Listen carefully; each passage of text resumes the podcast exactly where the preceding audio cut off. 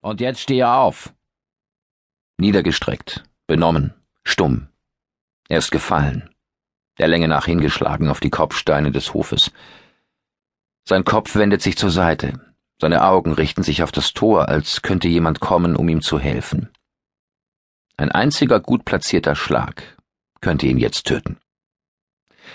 Blut aus der Wunde an seinem Kopf rinnt ihm über das Gesicht, Ergebnis der ersten Anstrengung seines Vaters. Dazu kommt, dass sein linkes Auge blind ist. Aber wenn er zur Seite blinzelt, erkennt er mit dem rechten Auge, dass sich die Naht am Stiefel seines Vaters auflöst. Der Zwirn hat sich vom Leder gelöst und ein harter Knoten darin hat seine Augenbraue erwischt, die dadurch aufgeplatzt ist. Und jetzt steh auf! Walter brüllt ihn von oben herab an und überlegt sich, wohin er als nächstes treten kann.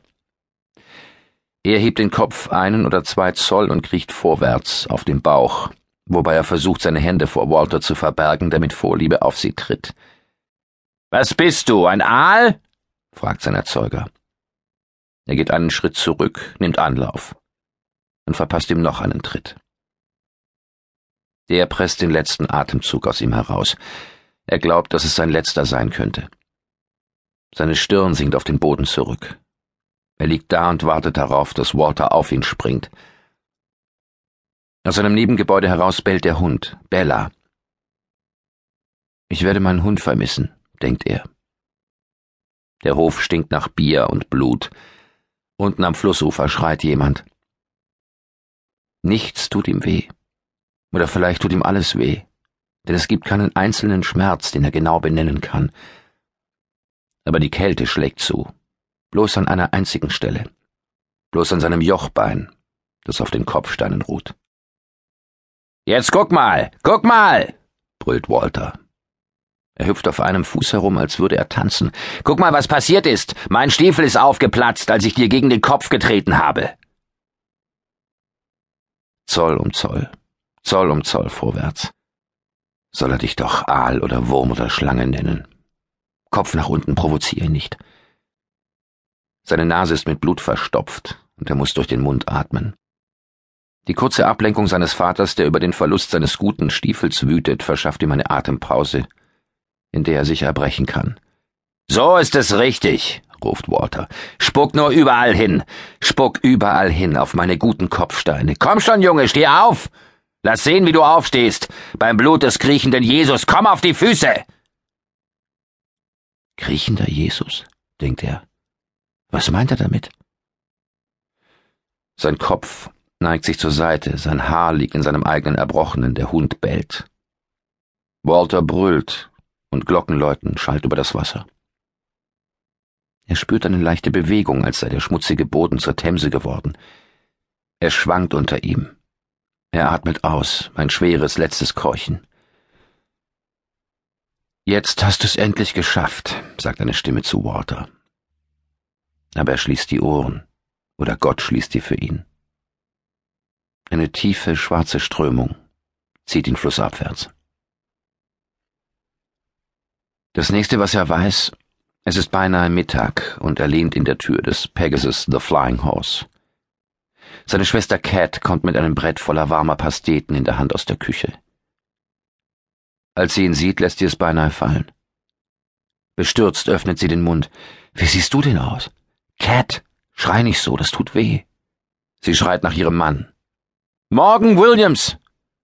Sie dreht sich um die eigene Achse.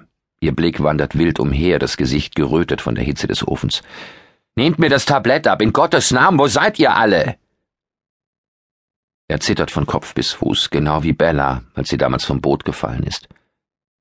Ein Mädchen kommt gerannt. Der Herr ist in die Stadt gegangen. Das weiß ich, Dummkopf. Beim Anblick ihres Bruders hatte sie es vergessen. Sie drückt dem Mädchen das Tablett mit den Pasteten in die Hand. Wenn du sie irgendwo hinstellst, wo die Katze rankommt, kriegst du Ohrfeigen, bis du Sterne siehst. Als sie die Hände frei hat, faltet sie sie kurz zu einem heftigen Gebet.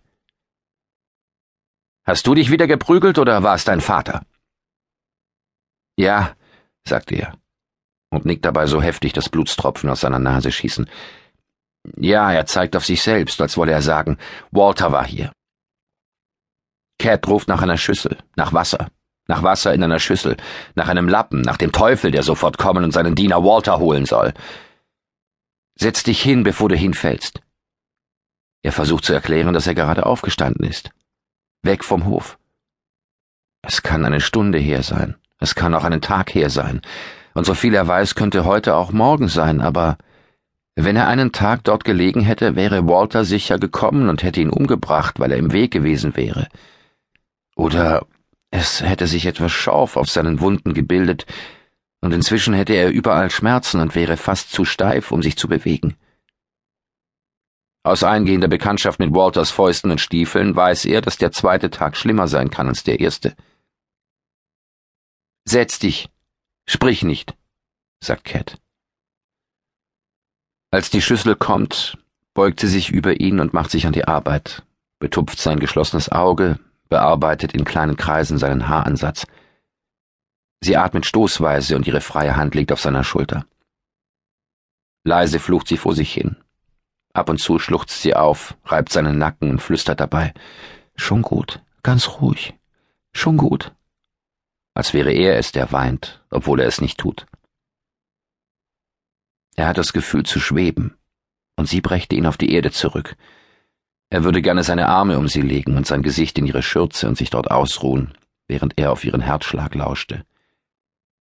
Aber er will sie nicht schmutzig machen, sie überall mit Blut beschmieren.